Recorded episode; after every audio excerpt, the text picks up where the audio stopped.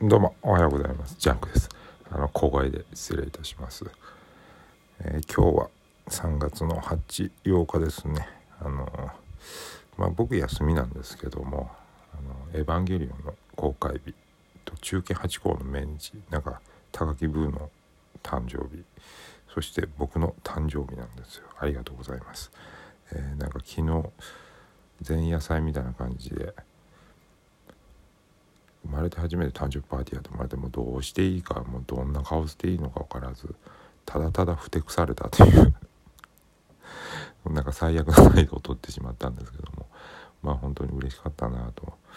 うん、なんとかまあまた1年生きてられそうな感じです。まあただただ